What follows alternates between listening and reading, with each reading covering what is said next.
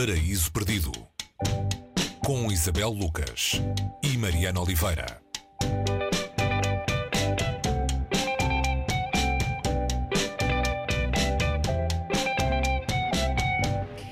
Esta distante proximidade da norte-americana Rebecca Solnit é o livro que nos junta hoje aqui no Paraíso Perdido. Uh, o título, Esta distante proximidade, uh, deixa-nos sem saber se é mais o que nos une ou mais o que nos separa.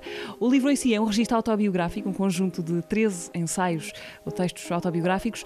Qual é a história de Rebecca Solnit, uh, Isabel? Ou que parte dessa história que ela quer que nós uh, saibamos? Olá, Mariana. Eu acho que é mais uma maneira de como é que se conta esta história, que história é que eu quero contar, ou como é que eu vou contar uma história que se pode contar de mil maneiras e, portanto, é esta pergunta de como é que se conta uma história e o que vale na literatura ou o que vale na escrita é o modo como se conta e não tanto o conteúdo, é uma das, das, das perguntas, das questões que ela trata aqui um, num livro que tem, como tu disseste, muito de autobiográfico. Aliás, este livro trata da relação dela com a mãe. Portanto, esta distante proximidade pode ser lida como para descrever essa relação. A mãe está doente de Alzheimer, incapaz de tomar conta de si vai viver para um lar. Mas antes de vender a casa, eh, um dos, um dos filhos colhe todos os damascos da árvore que existe no quintal e entrega-os à irmã mais velha. Portanto, ela passa a ser a guardiã uh, daqueles frutos que são uma espécie de herança, não é? E eles passam a ser ao mesmo tempo um enigma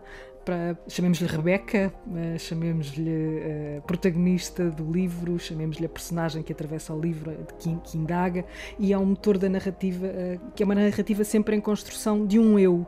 E, esse, e nós, leitores, seguimos-la nas, nas perguntas que ela vai fazendo. Uma dessas perguntas é o que fazer com os damascos Sim. É? E, o, e o peso que implica essa decisão. Sim, e o que fazer com os damascos é o que fazer com esta história que eu tenho para contar, que é minha, que não é só a minha, um, que inclui outras pessoas e que pressupõe da minha parte um, um, uma relação uh, de empatia e empatia como a capacidade de nos pormos no lugar do outro e ao mesmo tempo uma, uma necessidade para quem escreve e contém muito de imaginação. Eu tenho que imaginar como é estar no lugar do outro para poder contar alguma coisa. E estamos aqui tanto perante uma geografia espacial, uh, portanto, há um lugar, o lugar da casa, o lugar onde a mãe existe, uma Califórnia interior, e o lugar dos afetos, que é um dos lugares mais complicados e que Rebecca Solnit trata de uma maneira uh, muito original.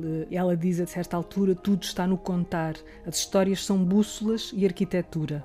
E depois é à procura desse norte uh, que vai conferindo a nossa posição no mundo. É? E é como se ela estivesse à procura da teia para contar a história, aquela teia que mitificada é? nas histórias da Sherazade ou da Penélope.